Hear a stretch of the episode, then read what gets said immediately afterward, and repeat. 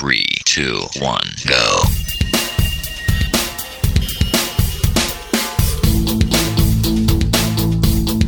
Enredando la informática que se escucha.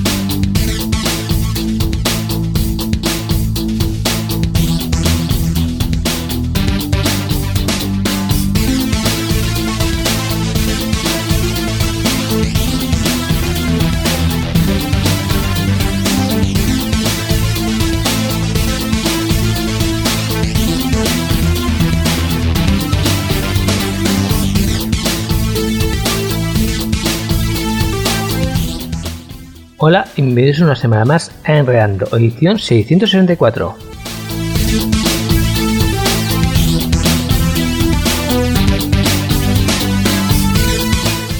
Ya nos estamos acercando a la edición 666, la versión del demonio. Y bueno, algo sí que os tengo preparado, a ver si me da tiempo y ya lo veréis, ¿vale? Que solo se cumple 666 veces una vez.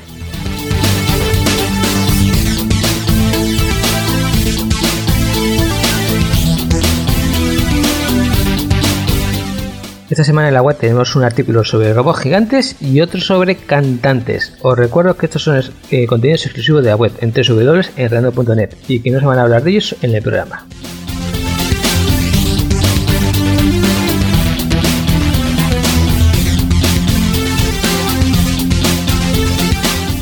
Y en esta semana en el, programa por F1 nos metemos un poquito con los acosadores, le vamos a acosar a los acosadores en software libre, pues Miki nos va a contar algo sobre los chicos del pingüino, aunque estoy un poquito enfadado con él porque me ha puesto sabores de Linux, me ha puesto Fedora, no sé qué, no sé cuántos, y no me ha metido Min, por lo cual estoy un poquito enfadado con Mikel en este respecto. Mm, le voy a pegar así una colleja. Bueno, luego tendremos encuestas, tendremos noticias y todo lo que solemos tener. Recordamos las formas de contacto. De en rano.net, donde podéis hacer de todo, y luego el correo electrónico oyentes Y sin más espera, bueno, nos vamos con las encuestas.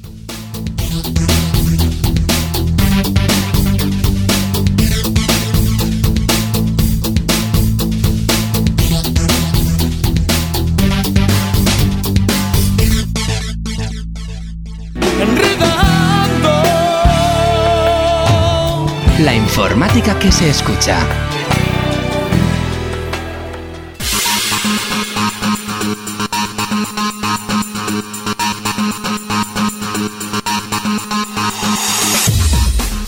Pues sí, Morta, aunque no tengamos ningún pingüinito de Min, hemos llegado ya a la sección de las encuestas en esta edición 664 de Enredando.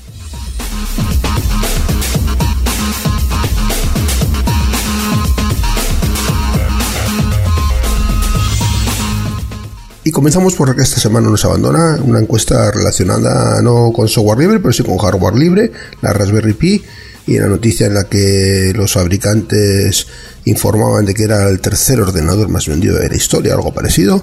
Y bueno, pues eh, estos son ya resultados definitivos. La pregunta que te realizábamos era primero la pregunta. ¿Has comprado una Raspberry Pi o tienes pensado comprártela? Y ahora sí, estos son ya resultados definitivos. No, nunca me lo he planteado con un 47%. Eh, segunda posición con un 29%, sí. Hace bastante tiempo que tengo una. Y en último lugar tenemos un empate de dos respuestas empatadas a un 12%. Sí, tengo pensado comprar una en breve y no le veo utilidad. Estas dos están empatadas en último lugar a un 12%. Y respuesta ganadora con un 47%. No, nunca me lo he planteado. Y la pregunta que te realizábamos era la siguiente. ¿Has comprado una Raspberry Pi o tienes pensado comprártela? Esta es la encuesta que esta semana nos dice adiós.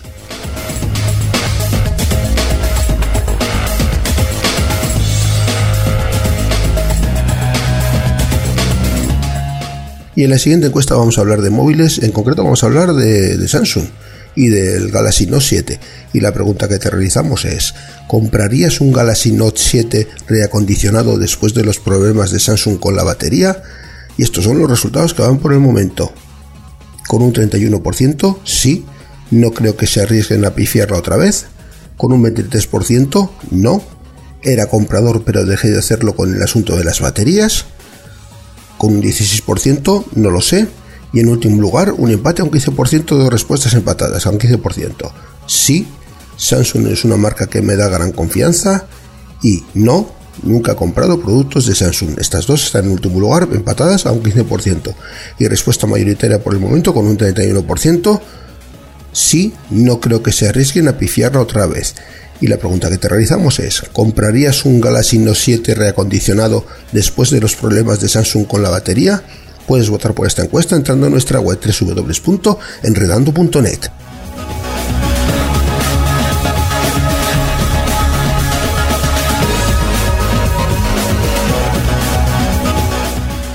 Y en la siguiente encuesta hablamos de privacidad y la pregunta que te realizamos es, ¿te parece bien que los proveedores de Internet puedan vender la información que recopilan sobre ti?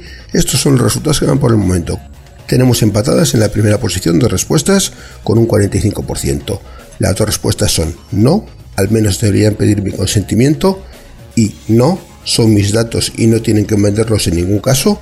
Estas dos están empatadas un 45%. Y después tenemos con un 9% sí eso forma parte de su modelo de negocio. Y por último, con un 1%, no lo sé.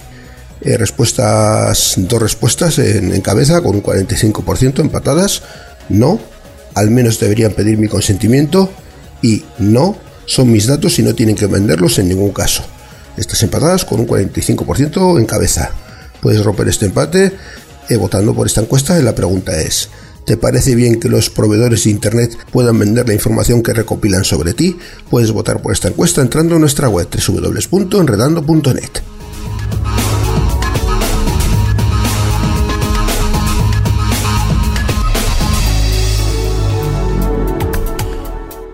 Y en la encuesta de la semana pasada hablamos de la seguridad en, en el móvil, en concreto de cómo habían unos, eh, unos investigadores habían conseguido un método para conseguir eh, una llave maestra de la huella dactilar en los detectores de huella dactilar de los móviles pues eh, no leen la huella completa con lo cual pues con una huella prefabricada pues podían saltarse una gran mayoría de, sensores móviles y saltarse la seguridad de este, este dispositivo ¿no? del sistema este de huella dactilar de, en los móviles y por eso, relacionado con esa noticia, pues iba la pregunta. Y la pregunta es, ¿utilizas la huella dactilar como sistema de seguridad en tu móvil? Solo tenemos dos respuestas con votos y además empatadas a un 50% cada una. No, prefiero los sistemas tradicionales. Y no, mi móvil no tiene lector de huellas. Estas dos tienen votos solamente además eh, empatadas. O sea, tienen los mismos votos, el 50% cada una y el resto de respuestas que te proponíamos pues no he tenido de momento ningún voto. Así que bueno, estos son los resultados que van, eh, ¿no? Prefiero que los, sistemas tradicionales y no, mi móvil no tiene huella, lector de huellas con las dos con un 50% empatadas. Y la pregunta que te realizamos, que es la de la semana pasada, ¿utilizas la huella dactilar como sistema de seguridad en tu móvil? Puedes votar por esta encuesta entrando a nuestra web www.enredando.net.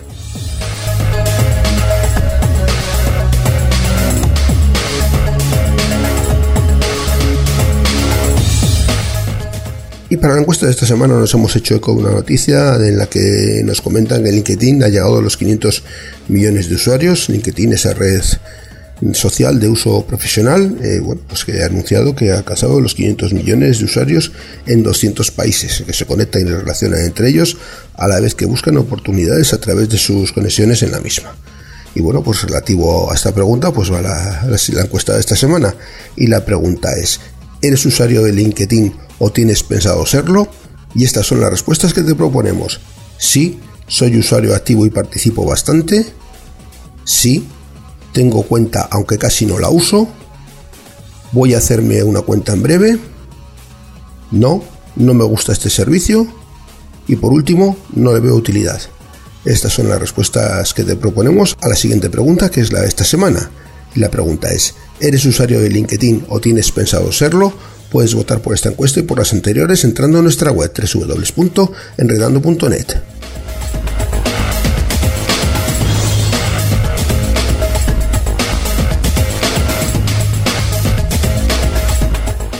Y está aquí de nuevo Mortalauta que nos trae la sección de consultas F1.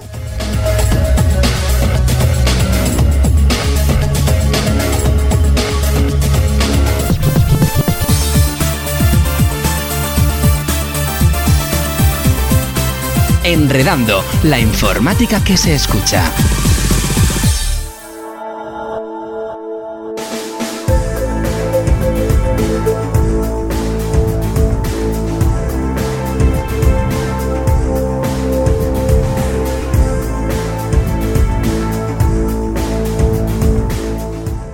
Ya hemos llegado a F1. Bueno, os sonará que la tele, bueno, la televisión española, que estéis en Latinoamérica, pues sonará algo menos. Pues han estado echando un programita que se llama Cazadores de Trolls.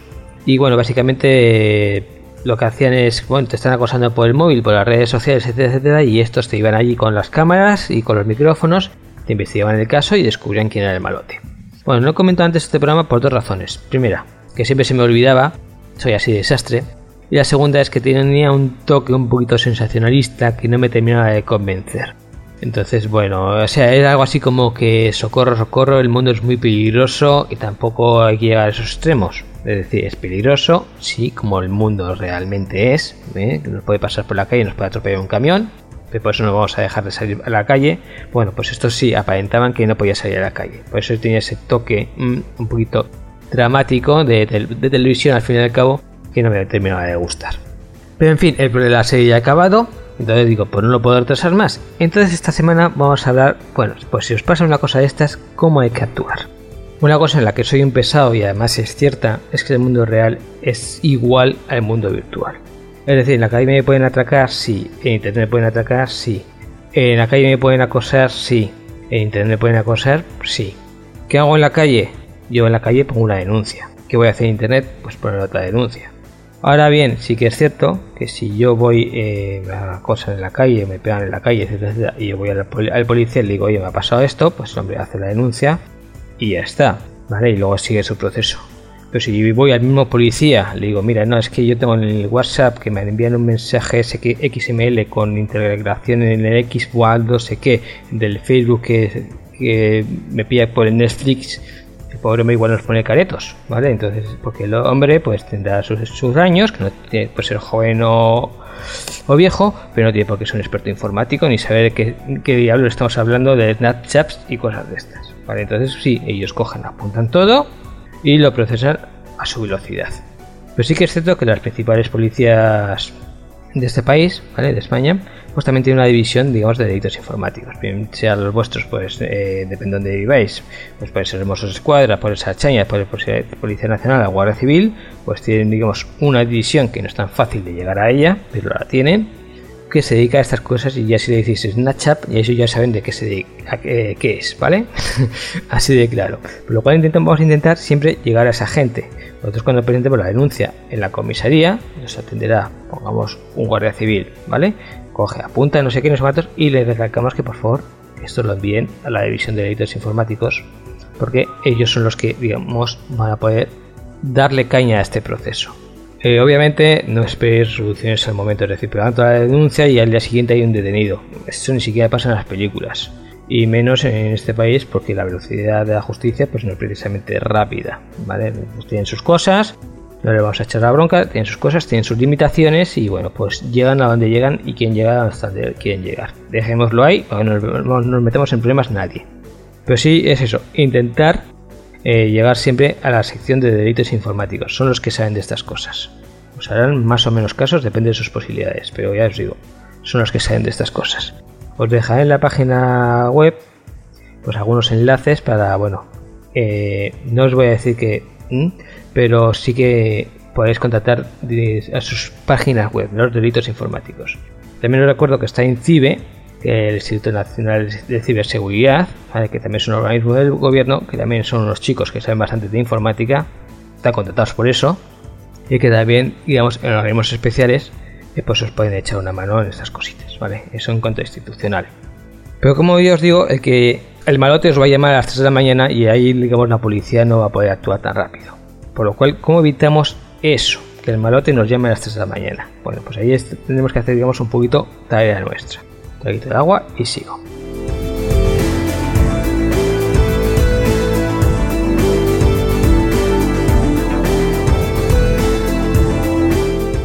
si vamos por la calle y hay una calle que si nos pasamos nos van a medir los malotes y se van a meter con nosotros y nos van a pegar una, torta, o si sabemos que nuestra ciudad o pueblo hay una calle que es especialmente insegura, que los malotes suelen sacar la navaja para quitarnos las perras, aunque no pasamos por esa calle, pues vamos a hacer lo mismo en informática. O sea, al fin y al cabo, apliquemos las mismas soluciones. Eh, si a las 3 de la mañana nos suele llamar el malote, corcho, apaga el móvil a las 3 de la mañana. No os estoy echando la culpa. Pero estáis viendo que son soluciones un poquito sencillas. Si tenéis un smartphone un poquito smart, pues eh, tenéis una opción que es eh, a tal hora a tal hora no recibo llamadas de teléfono salvo que sean estos números. Por ejemplo, metéis a vuestros padres, a vuestra pareja, a vuestros hijos, ¿vale? Entonces si llaman vuestros hijos a las 3 de la mañana, sí que vas a sonar el teléfono. Si os llama una persona que no está en esa lista, pues no sonará el teléfono, por lo cual vosotros ya podéis dormir tranquilos. He visto hace poco un vídeo en Facebook sobre una, chica, bastante desesperada, pobre, que le estaban, bueno, pues suplantando en el WhatsApp. Y bueno, y estaba escribiendo, pues que escribía a su, a su actual pareja, que no sé qué. Os podéis imaginar, ¿no? Le llamaban de todo menos guapa. Bueno, pues una solución, digamos, sencillita es bloquear ese WhatsApp. Deja de utilizarlo. Que sepan, esa gente que recibe un WhatsApp a tu nombre, que tú no eres, que no eres tú, porque tú en este momento, dejémoslo temporalmente, no estás utilizando WhatsApp, no vas a enviar WhatsApps, ¿vale? Entonces, oye, esa persona que reciba un WhatsApp tuyo ya sabe, no, esta no es María, porque María me dijo que tenía este problema y que no iba a utilizar el WhatsApp, por lo cual si escribía un WhatsApp a su nombre, que no era ella, ¿vale? Pues mira, hemos evitado daños. También los smartphones, como, son, como los ordenadores, pues son susceptibles a los virus y bueno, nos pueden instalar malware, nos pueden espiar conversaciones, nos pueden leer los correos, nos pueden leer... En fin, acabamos un pequeño ordenador. Solución número 2. Ahí ya sé que implica un sacrificio. Y antes os he dicho sacrificar un poquito WhatsApp y os digo pues sacrificar un poquito el smartphone. Hace 5 o 10 años lo, lo podéis hacer y nadie se murió. Si tú tienes un problema de que, oye, que ahí me están espiando, que, que están haciendo, eh, haciéndose pasar por mí, etcétera, etcétera pero yo sigo estando queriendo estar comunicada con mis amigos y familiares, pues muy sencillo. Te coges, en vez de un teléfono listo, te coges un teléfono tonto. El típico Nokia que tendréis escondido en el cajón. Porque todo, nadie lo tiramos, lo tenemos en un cajón, esos móviles antiguos. Si no, uno nuevo, de estos sencillitos, cuesta 20, 30 euros, tampoco es una cosa. Y vosotros pues os comunicáis con vuestros amigos y familiares por SMS y por, eh, y llamando por teléfono. Podéis incluso utilizar el mismo número ya, eh, digamos, todos esos problemas que te podía tener el smartphone, de que me leían los correos, de que me activaban el micrófono sin que me diese cuenta, etcétera, etcétera, que son típicos de sistemas operativos complejos, como puede ser Android, el iPhone, que también es susceptible de, ser atacado, y bueno, pues el Windows 10, ¿vale? Mobile, aunque eso como está menos uno, menos uso, pues hay menos herramientas, porque os digo siempre, cuanto más eh, digamos, perdidos en el monte estemos y más arcaicos seamos, pues menos problemas tenemos con los hackers, por lo cual lo más que estos programas los típicos son en Android y en iPhone. Pues bueno, pues si yo me vuelvo a un tonto phone, él me va a intentar meter un bichito para, pongamos Android, pero en mi Nokia hace 10 añitos, pues ese bichito pues no puede eso, porque el único bichito tendría que ser especialmente para ese, para ese sistema operativo, cosa que ahora mismo no hay. Y es que mira, me espía el GPS, sabe por dónde ando si tienes un teléfono que tiene GPS, lo va a tener un poquito de chungo, ¿vale? Así de claro. Pues esa es una solución también muy sencilla y una forma en que, digamos, vas a poder seguir hablando con tus padres, tus hijos, con sus amigos, etcétera, etcétera. Y ya no, y digamos, duermen más tranquilos porque nadie te va a espiar el teléfono, etcétera, etcétera. Es una solución, digo, muy sencilla. Estamos hablando de soluciones transitorias hasta que nos deshagamos del tío ese, por decirlo de alguna forma, del malote. ¿vale? Es que el malote o bien porque la policía la haya pillado, o bien porque se canse de nosotros, porque no, nos, no entramos en su juego, pues desaparezca en nuestra vida. Tercera cuestión.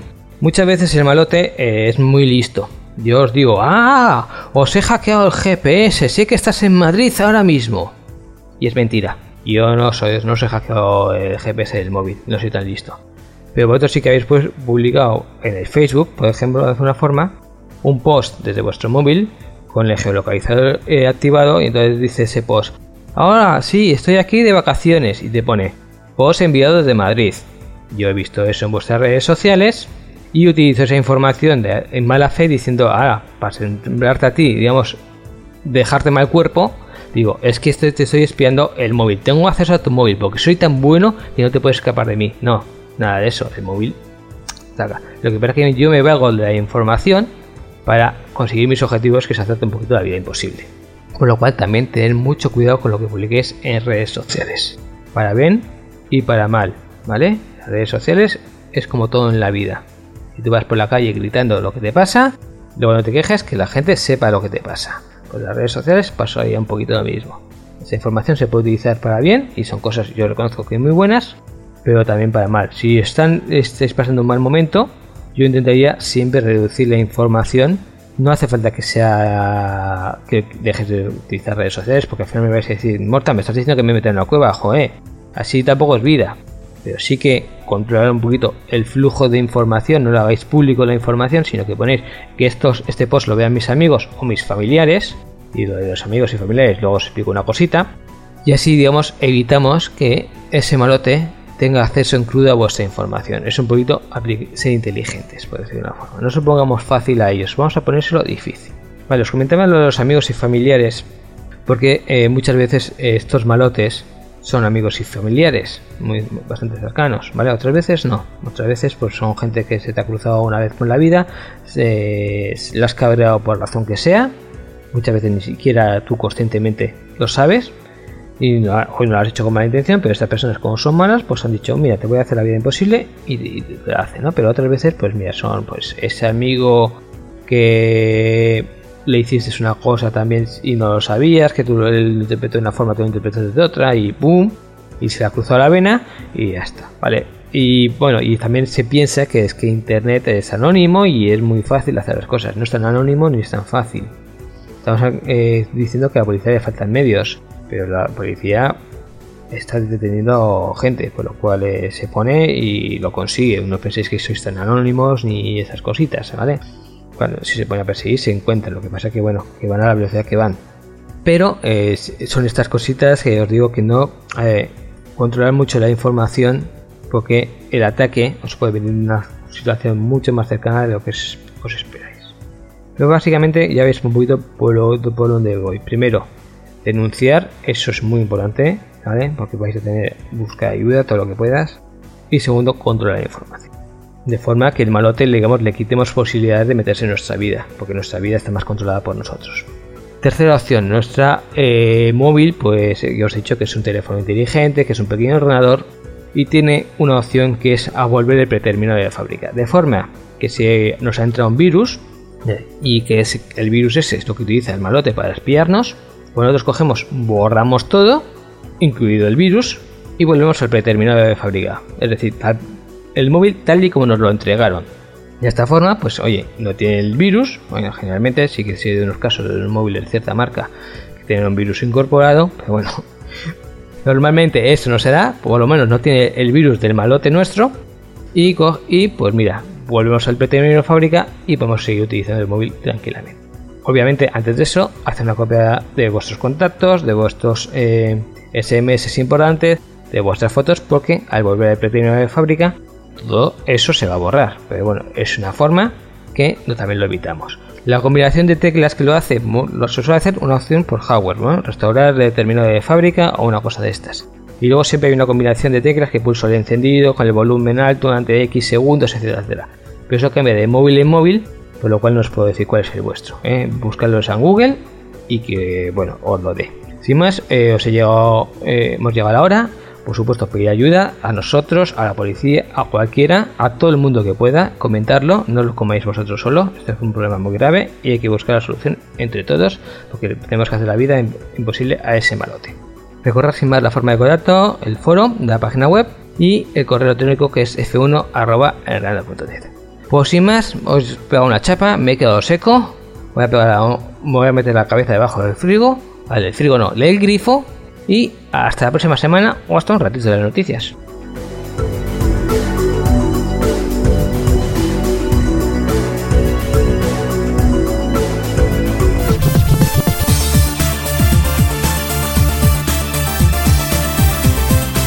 Enredando, la informática que se escucha.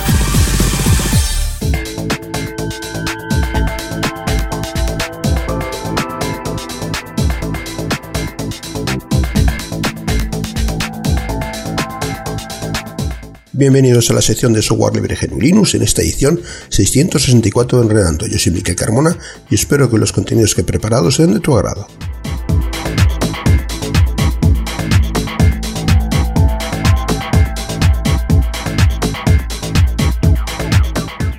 Y comenzamos recordando que falta ya muy poquito para finalizar el plazo.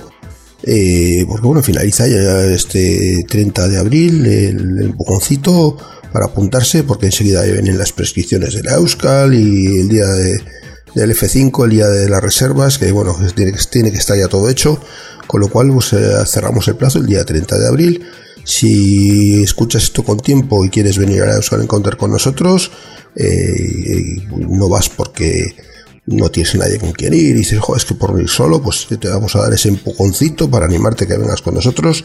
Tenemos un grupo de ya más de 30 personas, aproximadamente unas 30 personas, no sé exactamente el número, pero bastantes, grupo muy, muy amplio, sí, más de 30, más de 30 personas. Y bueno, pues eh, hay sitio todavía para uno más. Si estás en plazo y antes del 30 de abril, pues te apuntas a, a nuestro grupo en empujadito. ¿Cómo hay que hacer? Pues muy sencillito. Solamente hay que ir a la página de Enredando entre www.enredando.net y en la parte superior tenemos eh, un banner en el que pone empujoncito así con un fondo rojo y pone abajo Euskal Encounter 25 y las fechas que son del 22 se celebra del 22 al 25 de julio de este 2017. Anímate, acude con nosotros y para saber lo que es la Euskal Encounter, para más información tienes la página de, del evento de la propia Euskal que es www.euskal.org. Anímate y acude con nosotros al empujoncito.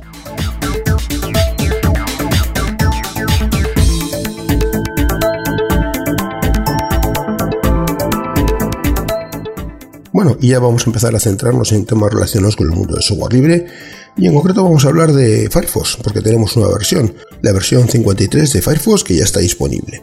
Bueno, pues esta nueva versión eh, Firefox es el segundo navegador web más utilizado en todo el mundo. Tenemos esta nueva versión 53. Está por detrás en cuanto a uso de Google Chrome. Y bueno, pues eh, Google Chrome sigue manteniendo un liderazgo pues, complicado de arrebatárselo, ¿no? Para poder seguir creciendo y no quedarse atrás en un sector en el que están en constante, se está en constante cambio. Mozilla, responsable de este navegador, debe actualizarlo de forma periódica para poder seguir creciendo y manteniéndose preparado para las webs modernas. Por ello esta compañía pues, ha lanzado esta nueva versión de Firefox, versión número 53. Esta nueva versión del navegador eh, de código abierto con la que Mozilla quiere dar un paso más de cara a lo que está preparando para finales de este año. Esta nueva actualización llega además eh, con bastante polémica, ya que es la primera vez que Mozilla deja de dar soporte a varios sistemas operativos como Windows XP, Windows Vista, eh, o usuarios de genuinos con procesadores antiguos eh, y las versiones, por ejemplo, de 32 bits de macOS, dejando bastantes usuarios de lado. Además, la, la conocida rama de desarrollo Firefox Aurora desaparece del ciclo de desarrollo del navegador, algo que no poco ajustado a la comunidad, especialmente a aquellos usuarios a los que les gusta seguir de cerca el desarrollo de este navegador sin exponerse a los problemas de la rama Nitly. Eh, bueno, pues como hemos dicho, esta nueva versión de Firefox ha dejado de lado varios grupos de usuarios, eliminando el soporte para los sistemas operativos que hemos eh, dicho anteriormente, y además ha eliminado una importante rama de su desarrollo, y bueno, pues teniendo ahora como última versión de desarrollo el Firefox Nightly. Sin embargo, no todos los cambios que llegan en esta, nueva, en esta nueva versión del navegador son malos. Una de las novedades interesantes que llegan en esta nueva versión son dos nuevos temas para el navegador el tema compacto claro y compacto oscuro, los cuales podemos activar, vienen desactivados por defecto, eh, los podemos activar desde el menú de apariencia del navegador. Otra de las novedades es la posibilidad de poder configurar las políticas de referidos para mejorar nuestra privacidad de cara a las webs y servicios que realizan un rastreo de nuestra actividad. El diálogo con los permisos que solicitan algunas web, por ejemplo, para acceder a nuestra ubicación o instalar extensiones también ha sido rediseñado y ahora si hacemos clic fuera no desaparecerá automáticamente. Otros cambios menores que podemos destacar en esta nueva versión de Firefox son, por ejemplo, mejoras en la sincronización de los marcadores, la posibilidad de utilizar los temas ligeros de modo que en el modo privado del navegador, el bloqueo de la reproducción de contenido multimedia en las pestañas que abrimos hasta que éstas sean abiertas, mejoras en el modo lectura, compatibilidad con el formato de vídeo WebM, que está en esa compatibilidad de momento está en fase alfa, y la disponibilidad de instalador de 64 bits por defecto, permitiendo a los usuarios instalar opcionalmente la versión para 32 bits. Eh, los usuarios que ya tienen instalado Firefox 352 podrán actualizar al nuevo, a la nueva versión 53 directamente desde el propio navegador. Además, en la página web de Mozilla está publicada esta nueva versión y bueno, pues eh, también tenemos la posibilidad de, si tenemos eh, una distribución de GNU Linux, poder descargarla en los repositorios de la mayoría de las distribuciones de GNU en las que ya está disponible. También para Android y iOS han sido actualizados eh, esta, esta nueva versión del navegador, aunque sin incluir mejoras muy importantes. El resto de versiones de desarrollo eh, también recibirán sus correspondientes nuevas versiones, dejando ver las novedades que irán llegando en las próximas versiones del navegador. Siempre es recomendable actualizar a la última versión pero si somos usuarios de alguno de los sistemas que a partir de ahora no son compatibles con Firefox, es recomendable dar el salto a Firefox 52 ESR, que es la versión de soporte extendido que nos permitirá poder seguir utilizando este navegador al menos hasta final de año con actualizaciones de seguridad periódicas, aunque sí las nuevas funciones que se vayan implementando. Bueno, pues eh, sobre Firefox eh, vemos que vienen bastantes eh, cambios, bastantes diferencias respecto a la versión anterior. Va a dejar de dar soporte a un número importante de, usuarios que tienen igual versiones de sistemas operativos un poquito más antiguos. Y bueno, para el que quiera más información, hay una información muy interesante en la Wikipedia y la dirección es es.wikipedia.org barra wiki barra mozilla-firefos, mozilla Firefox. Y Firefox se deletrea F y latina R E F O X, Firefox.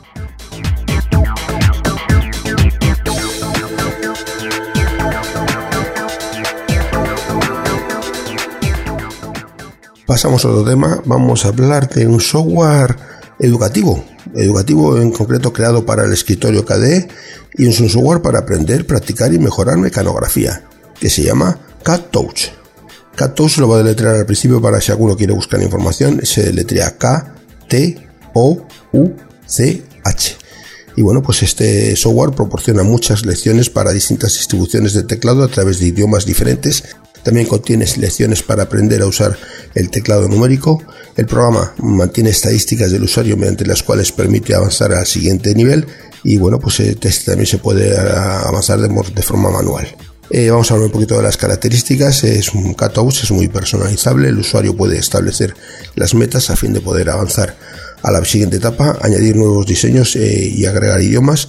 Tiene una ventana de estadísticas que mediante histogramas mm, mide nuestra velocidad del usuario al escribir palabras o caracteres o por minuto y otras muchas estadísticas. El programa visualiza un teclado QWERTY. Eh, lo del QWERTY es por el, la fila de, de, la parte superior izquierda del teclado que es de las letras Q, W, E, R, T, Y. Entonces el QWERTY es un, ese tipo de teclado que tiene esas letras en esa disposición, se llama QWERTY. Eh, bueno, pues se, se, visualiza en pantalla, es un teclado de este tipo, QWERTY, iluminando se ilumina la tecla, la siguiente tecla que se va a pulsar y pues lanza alertas eh, acústicas en caso de error. Dispone de distintas lecciones así como modos de entrenamiento. Aunque fue diseñado para KDE, también funciona en Genome o IceWM. Y este es un software interesante para el que quiera aprender a escribir a máquina mecanografía con todos los dedos o mejorar su velocidad en, el, en ese manejo, pues eh, tiene un software, software libre eh, para genuinos, para el escritorio KDE, aunque bueno, está también para otros escritorios. Y bueno, este software eh, para mejorar el, el, uso del practicar y mejorar la mecanografía, este software llamado Cat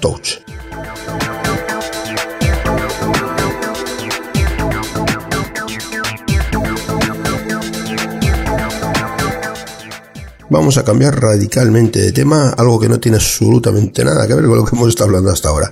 Vamos a hablar de inundaciones, aunque parezca raro dentro del mundo del software libre, pues las, inundaciones son uno de los desastres naturales que más afecta a la población mundial y bueno, pues eh, si bien no se puede pronosticar con exactitud cuándo va a ocurrir una inundación, sí podemos tener mecanismos que nos permitan estar preparados para cuando éstas sucedan y que nos ayuden a reducir el impacto negativo de la misma. Existe un excelente software para inundaciones que es del que vamos a hablar en esta ocasión, llamado Water, que contribuye a que podamos hacer una buena planificación para prevenir los daños ocasionados por las inundaciones. Vamos a hablar un poquito de qué es Water. es una herramienta libre de código abierto y desarrollado por BGO y la Universidad Politécnica de Cataluña, que entre muchas otras cosas permite simular tormentas y torrenciales aguaceros que permiten detectar los puntos más vulnerables, así como las zonas específicas donde se podría dar un colapso del drenaje. Este software para inundaciones facilita la diagnosis del estado de las redes de drenajes urbanos, lo que ayuda a tomar decisiones adecuadas para invertir en nuevos drenajes, además de crear mecanismos reales para prepararse ante el colapso de los mismos. Water cubre todas las áreas de la gestión del ciclo del agua, es, decir, la herramienta nos permite gestionar el abastecimiento y saneamiento de las aguas, así como la gestión de los drenajes urbanos y del sistema hidráulico de los ríos.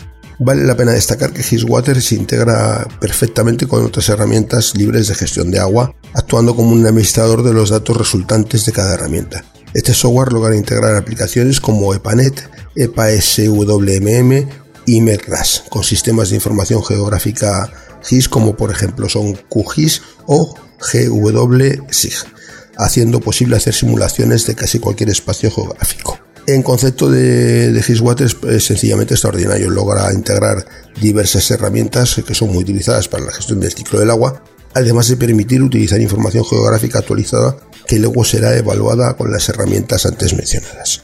Esta es una herramienta que deberá ser utilizada y estudiada por la mayoría, debería ser utilizada por la mayoría de las organizaciones que gestionan eh, el ámbito urbano con un correcto uso se podrían hacer inversiones más eficientes, además en algunos casos se podrían evitar inundaciones o reducir drásticamente las pérdidas humanas y económicas provocadas por las mismas.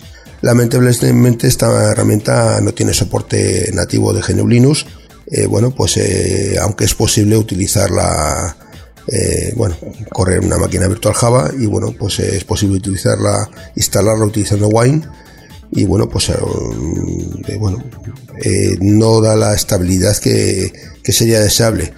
Eh, pese a ello, una evaluación rápida de la herramienta arroja una alta usabilidad y una línea de aprendizaje muy corta. Bueno, pues por ejemplo, el director del proyecto de Hiswater, José Luis Sala, nos da dos argumentos bastante acertados acerca de la importancia de las herramientas de este tipo. Nos dice este director del proyecto, dice lo siguiente, la lluvia no se puede evitar, pero el impacto sobre los ciudadanos sí, y de una manera más sencilla y económica de lo que la mayoría de la gente piensa. En un ámbito geográfico como el nuestro, en el que las tormentas son habituales e importantes, esta herramienta debería ser tenida en cuenta por cualquier administración. Bueno, pues eh, esto dice esta persona, José Luis Sala, director del proyecto Hiswater. Bueno, pues para concluir ya, pues recomendar abiertamente el estudio de este tipo de herramientas, así como hacer un llamamiento a los organismos encargados de gestionar las, eh, las infraestructuras urbanas para que pongan más empeño en las tareas de prevención, que son sin duda alguna son fundamentales en el presente y para asegurar un mejor futuro. Bueno, pues eh, una herramienta curiosa que yo no conocía y que me ha llamado mucho, mucho la atención para poder prevenir y bueno, actuar sobre los posibles desastres naturales provocadas por las inundaciones, esta herramienta llamada Hiswater. Y bueno, eh, me queda una cosita nada más por hablar de Hiswater, que es que hay una página web disponible para que quiera más información. Además, tenemos suerte porque está en castellano, tenemos la posibilidad de ponerla en castellano o en inglés. Hay un, al final del menú eh, la opción de estas dos opciones, eh, español o inglés. Y la página es muy sencillita, voy a nombrar aquí, aparte de que estar en las notas del programa. La página es www.hiswater.org. G y latina. S W A T E R. hiswater.org.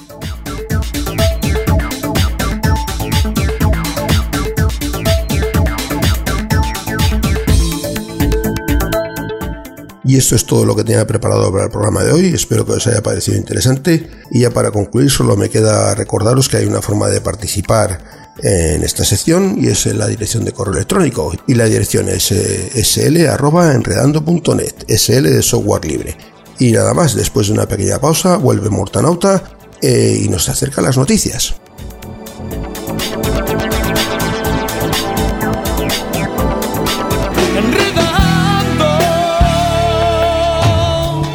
Informática que se escucha.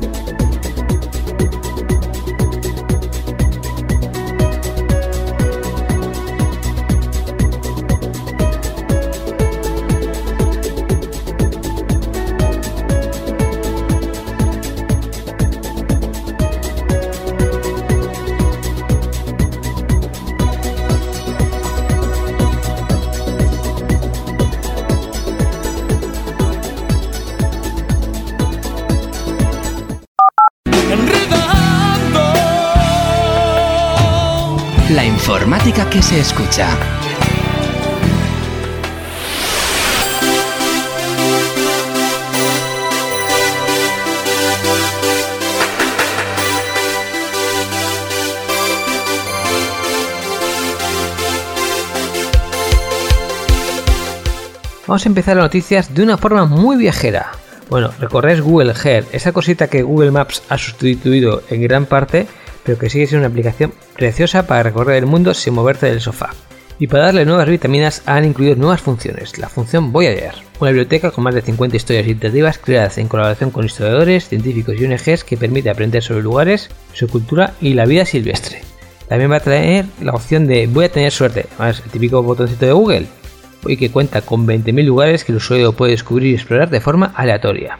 Ofrece tarjetas con información sobre el lugar donde se puede encontrar datos históricos y también imágenes. Y por último también incluye la opción nuevo botón 3D, que permite ver cualquier lugar desde cualquier ángulo y ofrece la posibilidad de compartirlo en forma de postal. Y si no os acordáis, yo os, recuerdo yo que tiene una opción de simulador y es súper chulo ir volando entre las pirámides de Egipto. ¡Yu, yu, yu!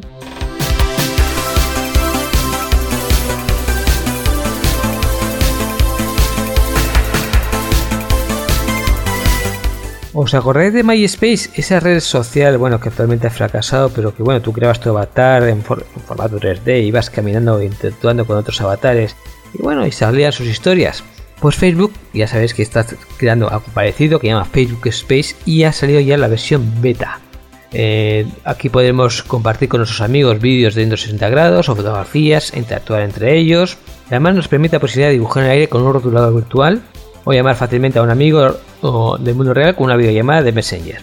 Aparte tenemos un pado selfie con el que tomar fotos de la experiencia virtual y compartir los recuerdos creados con la realidad virtual con los amigos de Facebook. Bueno, ahora mismo esto ah, está en versión beta, por lo cual todavía no está. Y eso, necesitaríamos unas gafas de realidad virtual, este mundo de realidad virtual, unas gafas de realidad virtual, pero y solo son compatibles la Oculus Rift. Luego en el futuro, pues cuando saque la versión definitiva, imagino que serán más, pero ahora mismo nos piden esa y descargarnos el programita, obviamente.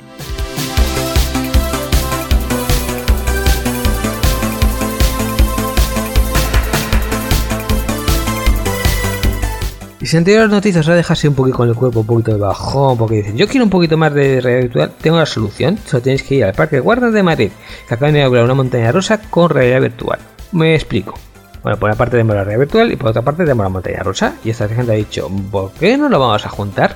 Entonces montan a la gente en una montaña rusa y tú dices, yu, yu, vale, pues subir y bajar. Ya, pero dice, no, te voy a poner unos cascos de realidad virtual y tú no vas a subir y bajar por la montaña rusa de la- del Parque de Guardias de Madrid, no, no. Tú vas a ir por Gotham y vas a ver al Joker, al Espantapájaros, a toda esta gente lanzar por un sitio y por otro. Por lo cual, mientras tú vas bajando, yu, vas bajando un edificio de Gotham. Una idea chula, por lo menos. A mí me parece bastante original. Y eso que no me gustan nada las montañas rusas, quita, quita.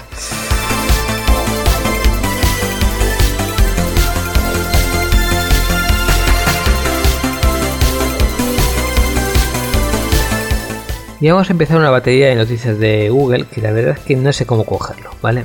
Vamos a ir con la primera. Bueno, para emitir vídeo en streaming en YouTube, pues eh, antes te piden 10.000 suscriptores, pero como parece que eso es demasiado, les han pegado un toque y han dicho, bueno, pues vamos a bajarlo y ahora solo hace falta 1.000 suscriptores para emitir en directo.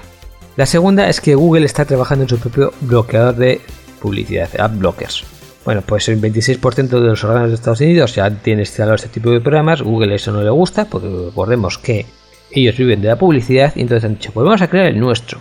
No deja de ser irónico que una empresa que, como digo, vive de la publicidad, cree un bloqueador de publicidad, pero por lo que se ve, por lo que dice el artículo, que ya casi al final, todavía hay que decirlo, este es Google, se encargaría de bloquear la publicidad molesta a la hora de navegar. Es decir, esos anuncios que guían toda la pantalla que tienes que esperar 30 segundos para cerrar, eso es lo, lo que bloquearía. De todas formas, claro, eso es según el criterio que Google considere molesto por lo que por esta parte podemos tener alguno que otro problema. No os he dicho, pero este bloqueador de publicidad vendría por defecto en las futuras, eh, las futuras versiones de Chrome. Y hablando de Chrome, que me viene aquí como hilado al niño al dedo, pues bueno, las nuevas versiones pues también nos presentan novedades. Entre ellos pues va a incluir un algoritmo para identificar las fuentes fiables entre los cientos de miles de millones de páginas de la compañía Indexa con el fin de evitar difusión de contenido engañoso o ofensivo. Es que es otra cosa que tampoco me tiene que convencer, porque vale, ese algoritmo puede ser muy bonito, pero me está dejando, está eligiendo Google lo que es engañoso y lo que no es engañoso. No sé si es mejor el remedio o la enfermedad, es decir, no sé si es mejor tener eh, noticias engañosas o que alguien me diga lo que es engañoso. Ahí también les digo que estas noticias me están dejando un mal cuerpo, ¿vale? Y, y es por estas cosas, ¿vale? También Google cambia eh, la evaluación de la calidad de las búsquedas. Es decir, chicos, programadores, creadores de páginas web, Google vuelve a cambiar los algoritmos, los logaritmos, mejor dicho, de perianos. Entonces, chicos, a romperos la cabeza porque vais a tener que curar de nuevo.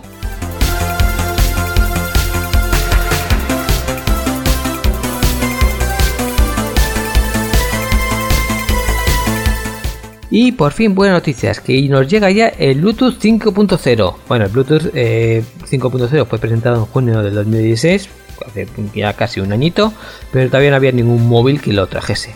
Y el, Samsung Galaxy S8 ya por fin lo incluye. Luego hablaremos un poquito más del Samsung Galaxy S8. Pero, ¿qué incluye? bueno, ¿qué diferencia hay entre el Bluetooth 5 y, y el Bluetooth 4 y esas cositas? Bueno, lo típico. Mejor, más rápido, etcétera doble velocidad y cuatro veces más alcance. El ancho de banda se multiplica por 8, por lo cual muy bien. Es retrocompatible, no hay problema con las versiones anteriores. El consumo de energía, por una parte aquí me pone que consume menos, pero por otra parte no me lo deja tan claro, por lo cual eso lo vamos a dejar con que mantiene el 4.0. No voy a pringar ahí, ¿vale? Pero en principio eso, más potente, más rapidez y más señal. Mejor. Y sobre el Samsung Galaxy S8, recordaréis que la semana pasada os comenté que tenían bueno, según ellos, una funcionalidad, según su responsabilidad de marketing, una funcionalidad en que la pantalla se volvía roja. Pues bien, ya han sacado un parche eh, para que lo corrige. Por lo cual, digamos, la funcionalidad de la ya desaparece y ya podemos tener las pantallas blancas. No es un caso que tengamos en España, ¿vale? Porque recordad que aquí fue unas las ventas, preventas antes de salir al mercado en Corea del Sur. Pero bueno, que ya está arreglado, no os preocupéis, ya podéis comprarlo con más o menos confianza.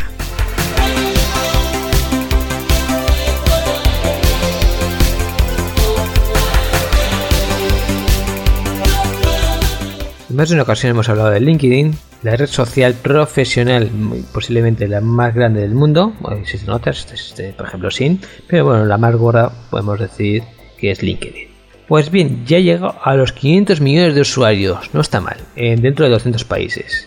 Esta comunidad representa más de millones de trabajos activos, acceso a más de 9 millones de compañías y más de 100.000 eh, artículos publicados cada semana. Aunque bien, estos artículos publicados cada semana es muy, es una verdad a media. Es decir, viene la persona y dice, eh, publico un artículo sobre mm, conducta profesional, léelo en mi blog, ¿vale? Eso es publicar en LinkedIn y no publicar en LinkedIn, pero bueno, lo están, ¿vale? Y en cuanto a los países más conectados, está Emiratos Árabes Unidos, lidera el ranking de los países con más conexiones, seguidos por los Países Bajos y Singapur, mientras que Londres, Amsterdam y Bahía de San Francisco, Silicon Valley, son los más, eh, lugares más conectados en la red profesional. Los sectores, según ha compartido la compañía, en un comunicado destacan contratación, reclutamiento, capital riesgo y capital eh, inversión y recursos humanos como los más conectados. Por lo cual, oye, pues mira, felicidades. Recordad que esta compañía, bueno, lo que es LinkedIn, la compró hace, mm, no sé si unos par de años o algo así, la compró Microsoft.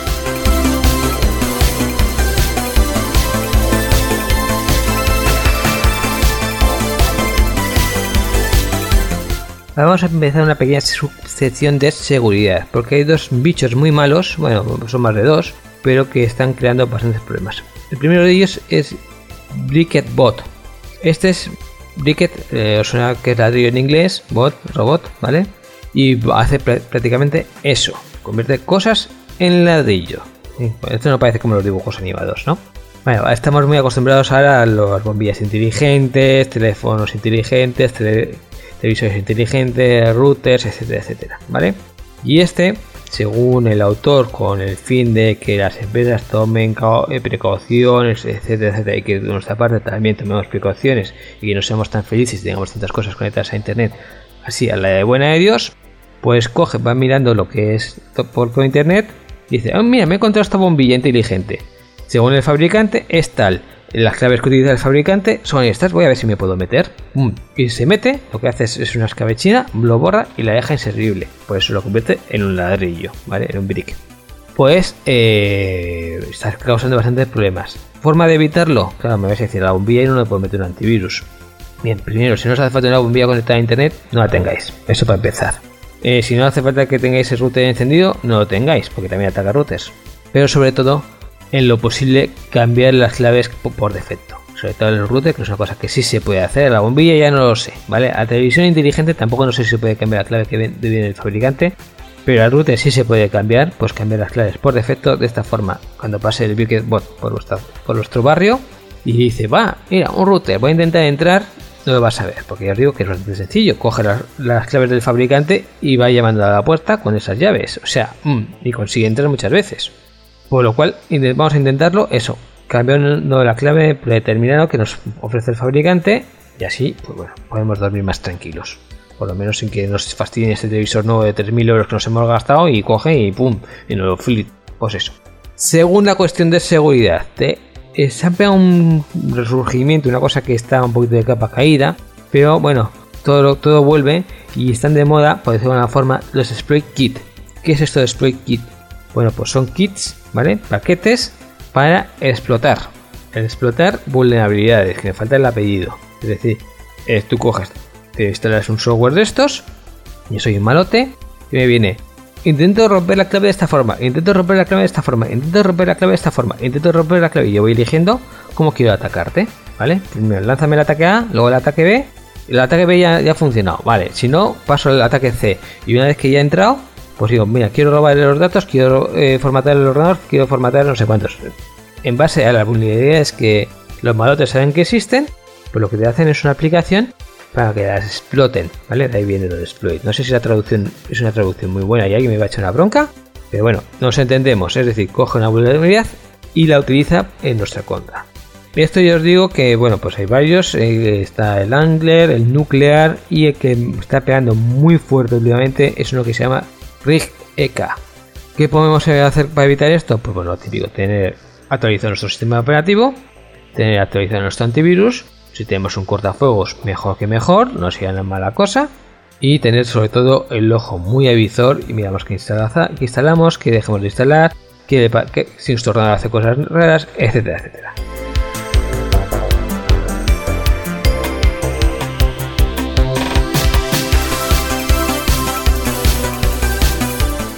Es muy difícil conseguir un Smartbox. Bueno, seguramente muchos tendréis uno. ¿Qué es un Smartbox? Para que lo que no son eh, el concepto, bueno, pues es una cajita que normalmente puede, tener un Android o otro sistema operativo que enchufamos a nuestro televisor y que pues bueno nos permite ver canales, nos permite ver películas.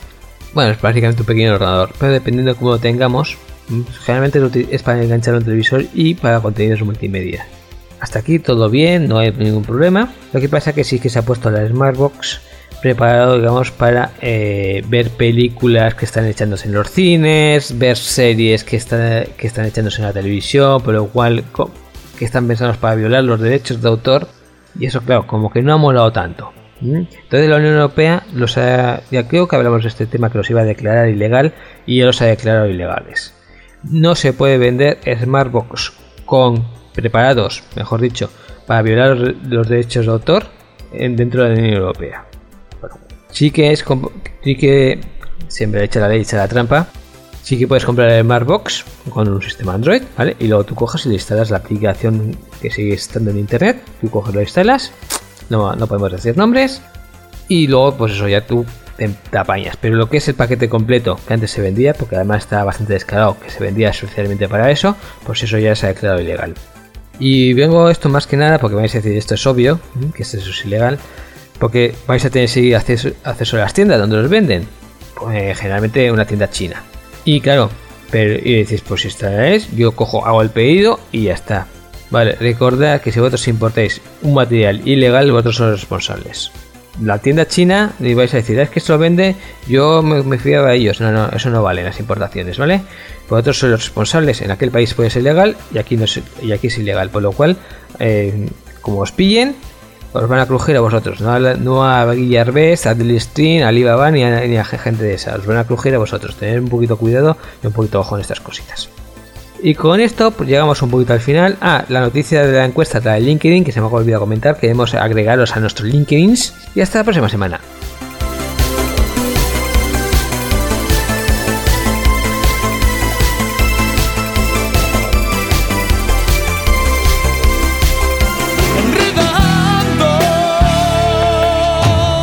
La informática que se escucha.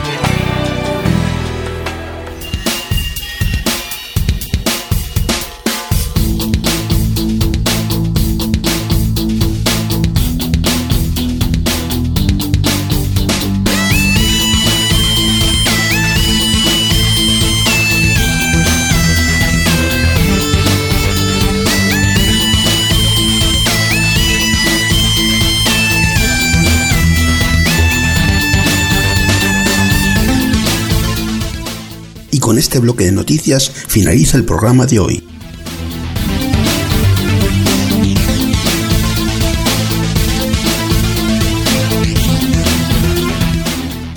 Eso sí, no sin antes recordarte que para recibir más información puedes entrar en nuestra web en www.enredando.net o puedes contactar por correo electrónico enviando un mensaje a oyentes@enredando.net. Repetimos, oyentes@enredando.net.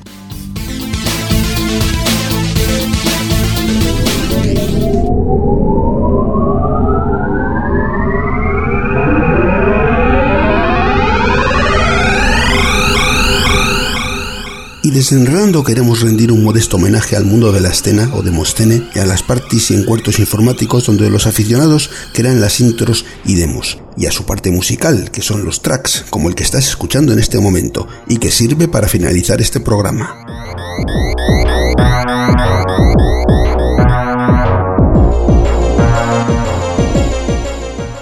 Gracias por tu atención. Esperamos que los contenidos que te hemos traído hayan sido de tu agrado.